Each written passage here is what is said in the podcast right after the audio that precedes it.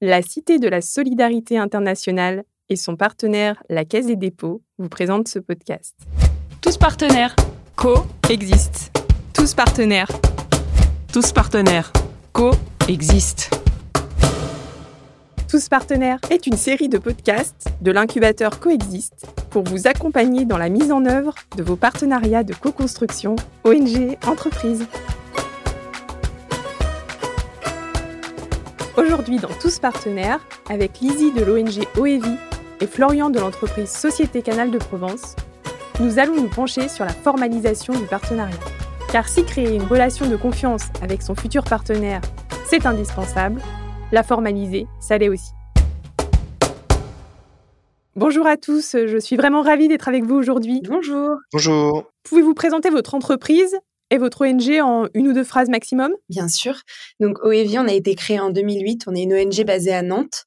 Euh, vraiment, notre but, c'est d'améliorer les conditions de vie des personnes qui vivent dans les bidonvilles. Aujourd'hui, on travaille dans deux pays, aux Philippines et au Bangladesh. On a deux programmes. Donc, euh, notre entrée principale, c'est vraiment l'accès à l'eau dans les bidonvilles. Mais on développe aussi beaucoup d'autres services et des activités connexes comme euh, la sensibilisation et la formation à l'hygiène, à la lutte incendie, à l'environnement. Et donc, la société euh, du Canal de Provence est une société française à caractère mixte, c'est-à-dire que c'est une société publique-privée qui travaille à la base dans la mise en place et dans la gestion du Canal de Provence, comme son nom l'indique, pour fournir de l'eau dans la région sud de la France. Mais qui a exporté euh, son savoir-faire depuis euh, maintenant euh, une quarantaine d'années, particulièrement en Afrique, dans le développement et la gestion de la ressource en eau, mais aussi dans certains projets de coopération internationale, notamment sur des sujets d'accès à l'eau potable rurale. Pour commencer, Lizzie, est-ce que vous pouvez nous dire deux mots de l'expérience partenariale d'OEVI avec les entreprises? Oui, bien sûr. Donc nous, en fait, notre expérience avec les entreprises, ça a commencé dès notre création en 2008 euh, puisque euh, les premiers donateurs, les premiers bailleurs qu'on a eus, ça a été deux entreprises, euh, deux opérateurs d'eau, Veolia et Suez, qui ont vraiment, et aussi une entreprise familiale, qui nous ont vraiment aidés à construire le projet et à se lancer à un moment, je pense, où les gens ne croyaient pas forcément le projet puisque c'est une thématique un peu compliquée, les bidonvilles.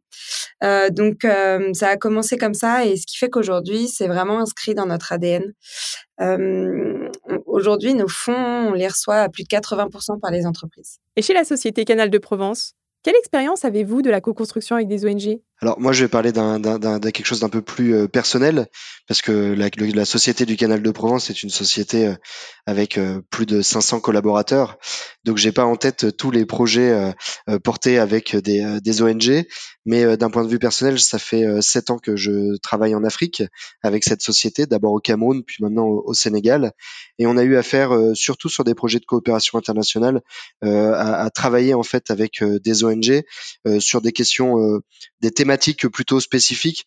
Euh, par exemple, on, a travaillé avec eau, vie, environnement au Sénégal pour de la de, l'appui sur des, méthodologies ou alors sur des de, la sensibilisation à l'utilisation de l'eau potable au Sénégal. Mais on a pu aussi euh, co-construire euh, certains projets avec euh, l'ONG Le Partenariat ou encore l'association CEPAT au Burkina Faso sur des projets d'accès à l'eau potable dans des milieux difficiles comme comme peut l'être Bobo Dioulasso, qui est une ville de, de, l'ouest du, du Burkina Faso et qui qui a beaucoup de problématiques terroristes. Et donc voilà, on a été accompagné par des ONG sur des thématiques spécifiques à l'intérieur d'un projet plus global. Qu'est-ce que ça signifie pour vous? Formaliser un partenariat? Formaliser un partenariat. Bah, euh, concrètement, avec tous nos partenaires, quand on formalise un partenariat, ça passe par un contrat. Nous travaillons beaucoup avec des entreprises plutôt de grande taille. Euh, elles ont souvent des services juridiques, ce qui fait qu'elles ont souvent leur propre contrat. Donc, on n'a pas de service juridique en interne. Euh, donc voilà, donc ça, ça, ça passe par le contrat. Alors moi, de, mon côté, ça va être un peu la même chose sur la partie euh, contractuelle. Si on a un projet en cours, ou en tout cas un projet de co-construction. Mais je pense que dans ces pour, pour aller voir sur du plus long terme et sur des sur du partenariat plus long terme, on a eu aussi l'habitude de faire avec des ONG des, des conventions de, de partenariat sans avoir forcément un, un, projet spécifique en tête, mais vraiment voilà une une vision commune, une idée commune du développement ou en tout cas de d'une cible de développement. Et donc voilà, on peut être amené aussi à, à signer des, des, conventions de partenariat à plus long terme, avec euh, l'idée de d'avoir en fait une une voilà une vision commune sur sur un sujet ou sur une thématique euh, qui nous permettent d'aller euh, d'aller par la suite co-construire des projets, mais avec en amont une, première vision, à, écrire, en tout cas à travailler ensemble. La formalisation du partenariat, c'est le passage d'une relation informelle non encadrée à une relation qui fait l'objet d'une convention, d'un contrat ou de tout autre document engageant les parties. La convention est souvent la forme choisie. C'est la plus adaptée à la relation partenariale. Les conventions pluriannuelles permettent de répondre à la temporalité longue de la co-construction. Mais pourquoi choisir la formalisation? On pourrait en effet penser que nouer une relation de confiance, c'est suffisant pour initier un partenariat alors euh, oui, c'est suffisant pour initier un, partenariat euh, en termes de, co-construction, en tout cas pour aller chercher, euh, ou co-construire un, un, projet ou co-construire une idée, co-construire une vision. Par contre, dès que ça touche à la réalisation, donc à la, à la mise en place du projet, la, la, formalisation permet toujours de sécuriser, sécuriser les, les, les, deux parties. On, on, on travaille aussi très souvent sur ces questions-là quand même dans des zones à risque où on peut avoir euh, voilà besoin de, de, cette contractualisation pour assurer la sécurité de chacun. Euh, cette contractualisation permet aussi, si les gens changent, euh, un accord euh, verbal euh, sur une co-construction d'un projet de 2, 3, 4 ans peut être un peu risqué quand les gens changent. On sait que dans les ONG, mais comme dans les entreprises à l'international, il y a beaucoup de turnover. Et donc, c'est important pour la personne qui arrive de pouvoir reprendre un, un, sujet avec un, protocole ou une convention ou un contrat déjà écrit euh, qui euh, qui permettent en fait de d'être tout de suite dans le bain et être sûr euh, que c'est ce qui avait été décidé à la base et, et, géré à la base. Et enfin, je pense que la contractualisation rassure. voilà, on, on, on est on est euh, on est des hommes de terrain ou, des femmes de terrain et, euh, et euh, mais voilà on, peut se taper dans la main se dire qu'on est d'accord mais on a le plus souvent quand même des, une direction qui aime aime bien savoir ce qui se passe et, assurer assurer les arrières de la société ou de l'ONG et, et enfin bah, financièrement la contractualisation pour les entreprises, même comme pour les ONG, je pense, est un peu un passage obligé pour pouvoir facturer euh, l'un comme l'autre euh, euh, les, le, client. Il y a autant de conventions qu'il y a de partenariats. Mais il doit bien y avoir aussi des éléments communs à toutes les conventions. Quels sont, d'après vous, les éléments indispensables à toute convention partenariale ONG-entreprise Les articles les plus importants qu'on retrouve dans toutes les conventions, je dirais, c'est la validation de la, de la thématique du projet, bien sûr. Donc, nous, ce qu'on va appeler les objectifs généraux et spécifiques du projet qu'on s'entende sur euh, les livrables. S'il faut qu'on délivre, si euh, la personne qui met en œuvre le projet donc doit euh, rendre des rapports, doit rendre des études, bien s'entendre sur les livrables. si c'est la, la, durée, bien sûr. S'il y a une, un don financier, bah, les modalités de versement, sur quel compte, etc. Et à la fin, je pense que ce qui est aussi très important, c'est de bien définir les impacts du projet par exemple, euh, nous, on va faire un projet d'accès à l'eau dans un bidonville à Manille, aux Philippines. Euh, on va noter dans les conventions, à la fin du projet, il y aura 300 ménages qui auront accès à l'eau. Euh, je dis n'importe quoi, hein, bien sûr, c'est des chiffres. 1000 personnes seront sensibilisées à l'hygiène, au lavage des mains, etc. Et on détaille bien tout ça pour qu'on ait en fait une base commune euh, voilà, avec euh, des, des, indicateurs de résultats. Et à ça, j'ajouterais, euh, si on est vraiment en termes projet, euh, y a, en fait, il y a encore une fois deux, deux conventions ou deux, deux, choses particulières. Il y a une, si on est vraiment dans un dans un projet et qu'on on crée un, on contractualise un, un projet avec une ONG, nous de notre côté, il y a aussi l'importance forcément de de, l'assurance et de la possibilité de, repli, les possibilités de, sécuriser euh, l'une ou l'autre entreprise, euh, enfin l'une ou l'autre ONG ou entreprise. Euh, donc voilà, après tout le reste, effectivement, toute la partie, toute la partie, on va dire, réalisation. je suis tout à fait d'accord avec Lizzie avec tous les éléments qu'elle a pu citer en termes de, réalisation du projet. Effectivement, j'ai oublié les clauses de rupture, mais j'ai aussi oublié les clauses de communication. Bien sûr. Et la dernière clause, souvent à la fin du contrat, c'est comment on veut communiquer sur un partenariat. par exemple, on a des partenaires qui ne veulent aucune communication. Donc, on n'a pas le droit de les citer dans nos publications sur les réseaux sociaux, par exemple. On n'a pas le droit de mettre leur logo sur des banderoles, etc. A contrario, on a des partenaires qui, eux, veulent leur logo sur les infrastructures qu'on va construire, qui nous demandent tant de postes par an sur nos réseaux sociaux, etc. Donc, ça, c'est un peu quelque chose qui a pris de l'ampleur, je pense, avec euh, l'avènement des réseaux sociaux et de cette communication un peu en direct. Euh, nous, en tous les cas, ça prend aujourd'hui une partie euh, bien plus conséquente. On l'a compris, le document contractuel vise à poser noir sur blanc les grands objectifs et engagements des partenaires. Avec vos partenaires, rédigez-vous également un plan d'action opérationnel pour guider le partenariat. Oui, en fait, ce qui va driver le plan d'action du partenariat, ça va être le plan d'action du projet donc, quand l'association construit ou co-construit un projet avec ses partenaires, on va aussi définir un plan d'action en plus d'un cadre logique et d'indicateurs de résultats, comme on le disait juste avant. Et ce plan d'action va vraiment conduire et va être le fil rouge du projet pour mener les actions sur le terrain et aussi pour, pour faire un suivi du partenariat. Bah, moi, ce qu'on appelle, nous, un plan d'action opérationnel, c'est un, un, planning projet. Donc euh, oui, effectivement, on, on, fait un planning projet euh, euh, qu'on essaie de, de, de construire avant même euh, faire la demande de, de, de financement. Euh, et derrière, forcément que le, le, le plan d'action ou le, le, planning est, amené à, à, évoluer. Hors en dehors du planning, le plan d'action vraiment opérationnel sur l'action qu'on va opérer pendant le projet, en soi, le, c'est plutôt les livrables et, euh, et, le, et, les, et les leviers qu'on va essayer d'aller d'aller bouger. Donc ça, ça va pas changer, mais voilà, le, la temporalité de ce plan d'action peut être amenée à, bouger. Il y a des, des partenaires avec qui on co-construit les projets euh, qui là va nécessiter qu'on ait par exemple des réunions de suivi mensuelles euh, avec eux et c'est là souvent en accord avec nos partenaires qu'on va revoir ce plan d'action euh, et donc euh, l'adapter pour convenir au mieux aux besoins bah, des communautés en local, généralement qui sont les bénéficiaires du projet, mais aussi des différentes problématiques auxquelles chacun doit répondre. Le plan d'action opérationnel est un document de planification essentiel pour la mise en œuvre et les suivis du projet. Il spécifie étape par étape les objectifs, les moyens alloués, les personnes en responsabilité, le temps dédié, etc. Contrairement à la convention, il peut être mené à évoluer avec le projet. C'est un document qui peut aussi aider à la rédaction d'un document de contractualisation. En rédigeant la convention conjointement et sur la base du plan d'action, les partenaires maximisent les chances de réussite du partenariat en s'engageant sur des éléments concrets. Quels conseils pourriez-vous donner à nos auditeurs sur la formalisation du partenariat?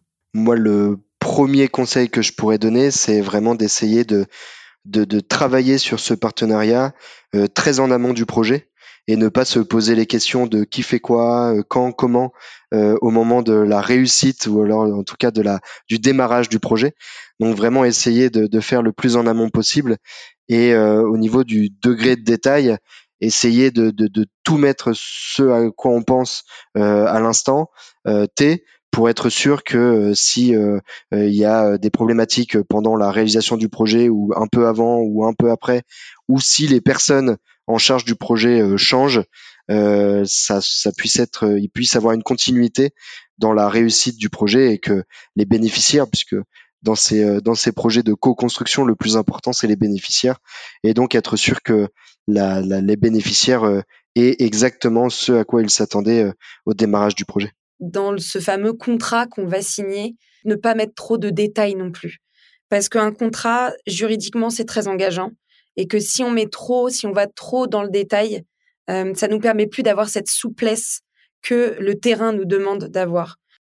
Mon deuxième conseil, euh, ce serait de faire attention aussi, euh, en tous les cas pour les ONG comme nous qui n'ont pas forcément de service juridique ou du coup nous on, on, part souvent des contrats de nos partenaires, c'est de passer quand même un peu de temps à bien lire ces contrats parce que des fois, euh, on, fait confiance et c'est normal parce que c'est notre partenaire et, et, on a vite envie de signer pour que le projet démarre et c'est tout à fait normal. Mais de temps en temps, on peut avoir des mauvaises surprises, un article qu'on a mal lu, quelque chose de trop engageant pour nous. Donc, passez quand même un peu de temps à bien lire les articles euh, et n'hésitez pas à faire des allers-retours avec vos partenaires en leur expliquant les points bloquants ou des choses que vous voulez rajouter en plus pour vous protéger. Parce que comme on l'a dit avec Florian, ce contrat, il n'est pas là pour protéger uniquement le partenaire, il est vraiment là pour protéger normalement tout le monde. Est-ce qu'il vous est arrivé des mésaventures lorsque votre relation de partenariat n'était pas formalisée? Oui, c'est arrivé à plusieurs reprises sur des... Euh, mais pas forcément sur le fait qu'elle soit pas formalisée, mais plutôt mal formalisée. Des mésaventures euh, sur de la mauvaise formalisation, euh, sur de l'incompréhension du qui fait quoi. C'est toujours des, des mésaventures qu'on arrive à qu'on arrive à, à, à, rectifier si euh, c'est vraiment de la co-construction et qu'il n'y a pas ce, ce rapport, euh, on va dire, de supériorité si euh, l'un ou l'autre euh, a construit le projet et va chercher juste une, une ONG ou une entreprise pour faire une partie du, une partie, une petite partie ou en tout cas une partie restreinte du projet. La signature de la convention est une belle première occasion de communication. Comment fêtez-vous la signature de vos conventions? Il y a deux célébrations. Il y a une célébration en interne. Moi, je célèbre toutes mes victoires avec mon équipe, euh, toutes les signatures euh, euh, des petites conventions aux plus grosses qu'on signe. c'est très important, c'est motivant pour l'équipe déjà en interne. Et puis, pour nous, c'est pas que un bout de papier qu'on a signé, c'est des promesses à des bénéficiaires. On va vraiment avoir un gros impact, on va changer des vies. Donc c'est hyper important de le célébrer. Euh, et puis pour nous, euh, au niveau euh, ressources humaines, c'est aussi hyper important pour mon équipe. après, est-ce qu'on le célèbre en communiquant dessus? Là, ça va être vraiment selon les partenaires. souvent, le moment de la signature n'est pas communiqué. On communique quelques mois après. Euh, parce que chacun a des plans de communication. Par exemple, là, j'ai un partenaire dernièrement qui m'a, on a signé en décembre dernier et qui m'a dit est-ce qu'on peut attendre la journée mondiale de l'eau, qui est le 24 mars, euh, pour euh, pour faire une publication commune dessus? C'est vrai que c'était un événement qui justifiait de communiquer dessus à ce moment-là. Donc oui, donc vous voyez, on a attendu trois mois pour le célébrer aux, yeux du monde entier. Donc, il y en a deux, ouais. Pour moi, il y a une célébration interne et une célébration externe. Quels sont les avantages que vous retenez des partenariats de co-construction? Moi, de ce que j'entends par euh, co-construction, c'est vraiment euh, l'idée de, de, construire ensemble un projet, de faire bouger les choses ensemble. La communication et le fait d'être ensemble dès le départ, c'est là où l'importance de la co-construction est. Et donc, je pense que l'avantage principal, c'est vraiment la communication entre les deux parties et, et la force de et la force de, de, de, de frappe. Euh, bon, je pense qu'il faut pas dire ce terme-là, mais la force de la force de persuasion et la force de construction, euh, parce que l'ONG aura euh, ou l'association aura d'autres visions, d'autres thématiques, d'autres envies, et l'entreprise aura des leviers ou des actions qu'elle pourra mener différentes. Et donc cette co-construction pourra amener à des à des projets de plus grande envergure, en tout cas qui qui toucheront plus les bénéficiaires. Et je pense que c'est là l'importance de la et l'avantage de cette co-construction je rajouterais aussi euh, dans les projets de co-construction, quand derrière, il y a toute une démarche après de levée de fonds euh, en, binôme hein, avec euh, une entreprise. moi, ça m'a souvent beaucoup aidé parce que des fois, les ONG, on, a on est mal vu quand on va parler de nos projets. Enfin, on est vu comme des personnes qui demandent de l'argent, etc. Et, et y aller avec une entreprise, je ne sais pas pourquoi, ça nous donne plus de crédibilité des fois. Ou alors, on nous entend plus on n'ose plus nous ouvrir la porte. Donc ça, c'est c'est vraiment ouais, c'est vraiment une, euh, une belle chose. Ouais. Quels sont les principaux challenges que vous avez dû surmonter? Pour moi, il y a deux challenges euh, marquants ou en tous les cas qui qu'on peut retrouver assez fréquemment dans, ces partenariats. C'est des fois le manque de compréhension ou alors on a l'impression qu'on parle pas la même langue entre le milieu des ONG et le milieu des entreprises qui peut être diamétralement opposé sur euh, certains points de vue donc ça, je pense que des fois, ça demande un peu de pédagogie, ça demande aussi de s'asseoir, d'être ouvert et de pas être trop jugeant. mais ça peut être un challenge, particulièrement avec les équipes terrain qui qui, elles, sont, bah, leur vie, c'est le projet, elles ont les mains dans le cambouis, entre guillemets. Et des fois, c'est vrai qu'il peut y avoir un peu de friture sur la ligne. C'est mon premier challenge. Et le deuxième challenge, moi, je trouve, c'est vraiment le calendrier. Moi, je trouve que pour faire un projet de co-construction, il faut quand même un alignement de planètes qui se fait pas tous les jours, euh, puisqu'on n'a vraiment pas les mêmes calendriers avec les entreprises. Euh, chaque entreprise, chaque ONG a des temps forts dans son année. Euh, et puis, bah, nous, on a plein de projets en même temps et il faut vraiment que voilà les, planètes s'alignent à un moment et qu'on dise ok, bah, l'entreprise, elle, elle dégage du temps pour ça. Nous, on a du temps aussi pour euh, co-construire ce projet et pas dire bah tant pis, on y va tout seul parce que c'est bien plus simple de faire euh, tout seul en interne. parce que ça prend du temps de co-construire, même si c'est des expériences qui sont juste géniales, ça prend quand même du temps. Et, des fois, les, différences de calendrier, ça peut aussi créer des tensions au sein du, partenariat. Euh, bah, parce que nous, les ONG, par exemple, on peut être très pressés de développer le projet et donc on va attendre des, des partenaires qui, soient autant au taquet que nous. Et puis, bah, y a des. Après, ils ont leurs propres problématiques en interne, donc voilà, et, et vice versa. Des fois, il y a des partenaires qui vont être euh, très pressés de vouloir lancer quelque chose parce que euh, au niveau communication, par exemple, ils l'ont prévu comme ça et nous, bah, on est obligé de temporiser en disant bah non, euh, sur le sur le terrain, ça peut pas aller si vite. Donc voilà, pour moi, c'est vraiment les deux principaux challenges. Avant de nous quitter, une bonne pratique à retenir et à nous partager sur les collaborations ONG entreprises? Une erreur de débutant à éviter? Communiquer. non, je pense que c'est le plus important. C'est vraiment euh, comme euh, on a pu le dire euh, plusieurs fois, c'est vraiment de communiquer, de s'assurer qu'on parle le même langage, s'assurer qu'on a la même vision. Et donc voilà, une bonne pratique, c'est vraiment de, de, parler, de s'asseoir avec son, son, partenaire et de, et de prendre le temps de se comprendre et, et s'assurer s'assurer des choses. Et si on parle plutôt là, du coup, sur le thème du, du de l'épisode, sur la partie contractuelle, euh, ne pas hésiter à demander à côté. Parfois, euh, euh, voilà, on, nous demande de relire un contrat ou de vérifier un contrat et on n'y comprend pas forcément grand chose. Donc, de, de, de, voilà, de se faire aider. Il y a, y a plein de, il y a plein de solutions de se faire aider par des, par des partenaires, par des amis, par des, des connaissances, par, par internet. voilà, de, de, de, sur la partie contractualisation et, et formalisation de, de, de, des choses, de, bien relire et de s'assurer que, que tout ce qui est écrit nous va et qu'on est en accord avec tout ce qui a été écrit. Un grand merci Lizzie et Florian pour tous ces conseils. Je suis sûre que nos auditeurs y voient maintenant beaucoup plus clair sur l'intérêt de formaliser leurs relations partenariales à l'aide de documents sur mesure et co-construits. Chers auditeurs, avant de nous quitter, je vous invite à continuer d'approfondir vos connaissances et à passer à l'action grâce aux ressources proposées dans la boîte à outils. Vous trouverez cette boîte à outils en lien sur la description de l'épisode. Tous partenaires, c'est votre podcast. Il a été développé par l'incubateur Coexiste, un dispositif de la Cité de la Solidarité internationale qui œuvre pour le développement des partenariats de co-construction ONG Entreprises.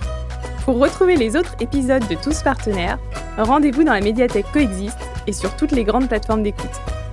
Si vous avez aimé cet épisode, n'hésitez pas à le liker, à le commenter et à le partager autour de vous.